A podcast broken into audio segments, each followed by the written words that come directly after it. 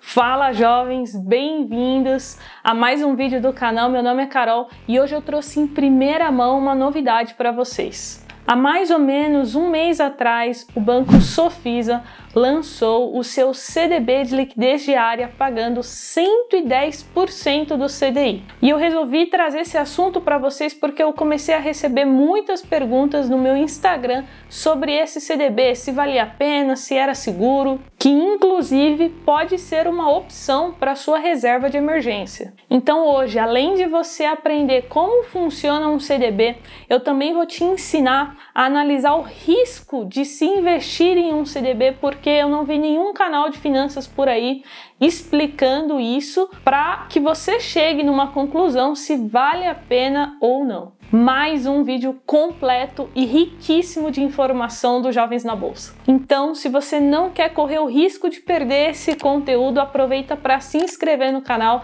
enquanto roda a vinheta.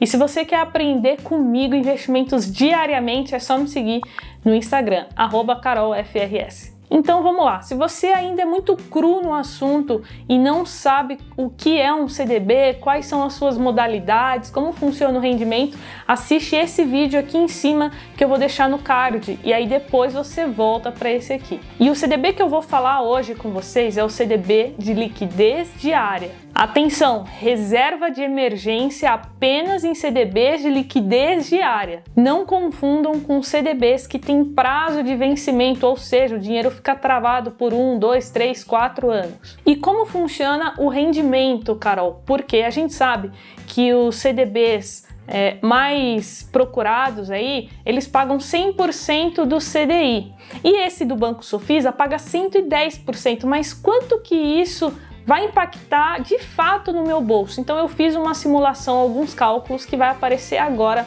na tela para vocês. Eu fiz uma simulação com o valor de 10 mil reais investidos. Então imagine aí que a sua reserva de emergência seja de 10 mil reais. O CDI anual atualmente está em 2,15. Então, se você investisse 10 mil reais numa rentabilidade de 100% do CDI e descontando 17,5% do IR, que é para quem deixa o dinheiro aplicado acima de um ano, é, você teria um rendimento líquido de R$ 177,38. Já no CDB do Banco Sofisa, você teria um rendimento de 236 reais, descontando o IR de 41 reais, você teria um rendimento líquido de R$ 195,11, ou seja, uma diferença de R$ 17,73. Lembrando que a rentabilidade depende do IR que você vai pagar no momento do resgate. Então vou deixar aí na tela para vocês a tabelinha regressiva do IR. E lembrando que a gente também tem o IOF, mas é um imposto que desaparece depois de 30 dias que você deixa o seu dinheiro investido. E agora vamos falar sobre a segurança. Qual segurança eu tenho ao aplicar o meu dinheiro nesse produto? Os CDBs, eles são protegidos pelo FGC, que é o Fundo Garantidor de Crédito, que protege o pequeno investidor em caso de falência, liquidação do banco em até 250 mil reais por CPF. Ou seja, se o banco quebrar, até esse valor de 250 mil reais você vai receber. A questão é o prazo que isso vai demorar. Pode ser que demore meses até você receber o seu dinheiro de volta. E isso pode ser um pouco desesperador se você tiver toda a sua reserva de emergência em um CDB que o banco quebrou. E agora vamos falar sobre o risco. Para mim essa é a parte mais importante do vídeo que eu não vejo outros canais de finanças e investimentos falando por aí. Sempre que a gente for investir em um produto, a primeira coisa que você tem que perguntar é, para quem está te oferecendo, para quem está te ensinando, enfim, é qual o risco e não qual o retorno. A gente tem que saber primeiro qual é o risco daquele investimento. Então, para a gente analisar o risco do CDB, eu trouxe aqui dois indicadores muito importantes a gente conhecer.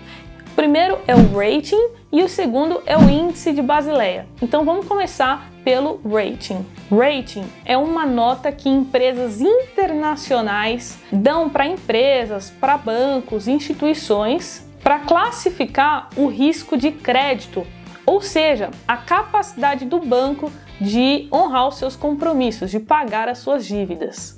E para mostrar o rating do banco Sofisa para vocês aqui hoje, eu peguei como parâmetro a tabela da Fitch, que é uma das três maiores empresas de rating do Brasil. E aí nós temos duas tabelas, a tabela de curto prazo e a de longo prazo. A de curto prazo ela mostra a capacidade de pagamento dos compromissos financeiros. E a de longo prazo, ela mostra a expectativa de risco de inadimplência no longo prazo. E qual é o rating do Banco Sofisa? O rating nacional de curto prazo da Sofisa está em F1, ou seja, mais forte capacidade de pagamento. E o rating nacional de longo prazo está em A+, ou seja, baixo risco de expectativa de inadimplência. Essas informações eu retirei do próprio site da FIT e lá eles fazem um relatório é, explicando melhor o porquê dessas notas. Eu acho muito importante vocês lerem depois, então eu vou deixar aqui na descrição o link do relatório completo. Então, concluindo essa parte de rating, a gente vê que a Sofisa tá ok, né? Até o momento não tem nada de muito preocupante. E agora vamos para o índice de Basileia. O índice de Basileia ele mede como que está a alavancagem do banco, como que está a, a saúde financeira dele, se ele está se alavancando muito ou não. E como que funciona esse índice? Vou dar um exemplo prático aqui. A cada 100 reais que o banco empresta, se ele tiver 15 reais em patrimônio, isso quer dizer que ele tem um índice de Basileia de 15% e o mínimo exigido pelo Banco Central é 11%. No caso do Banco Sofis, atualmente o índice de Basileia está em 12,7%. E eu retirei essas informações do site Banco Data. Também vou deixar na descrição se você quiser dar uma olhada depois. Ou seja, quanto maior o índice de Basileia, melhor é a saúde financeira do banco. Até uma curiosidade aqui para vocês, ano passado o Itaú, ele reduziu uma parte da distribuição de dividendos, ele diminuiu é, a porcentagem para fortalecer o índice de Basileia do banco, que se eu não me engano estava em 15 e eles queriam subir para 16. Então, só para fechar aqui, o banco Sofisa, analisando esses dois indicadores, não apresentam nenhum sinal aí de preocupação. Então, concluindo, a gente analisou o rating, a gente analisou o índice de Basileia, que são dois indicadores super importantes antes da gente investir em um CDB. Aparentemente aqui não mostra nenhum sinal aí que eu deva me preocupar. Então, agora é com você. Faça os cálculos e veja se você acha que vale a pena você colocar a sua reserva de emergência lá no CDB do Banco Sofisa ou deixar em outros investimentos mais seguros, como por exemplo o Tesouro Selic.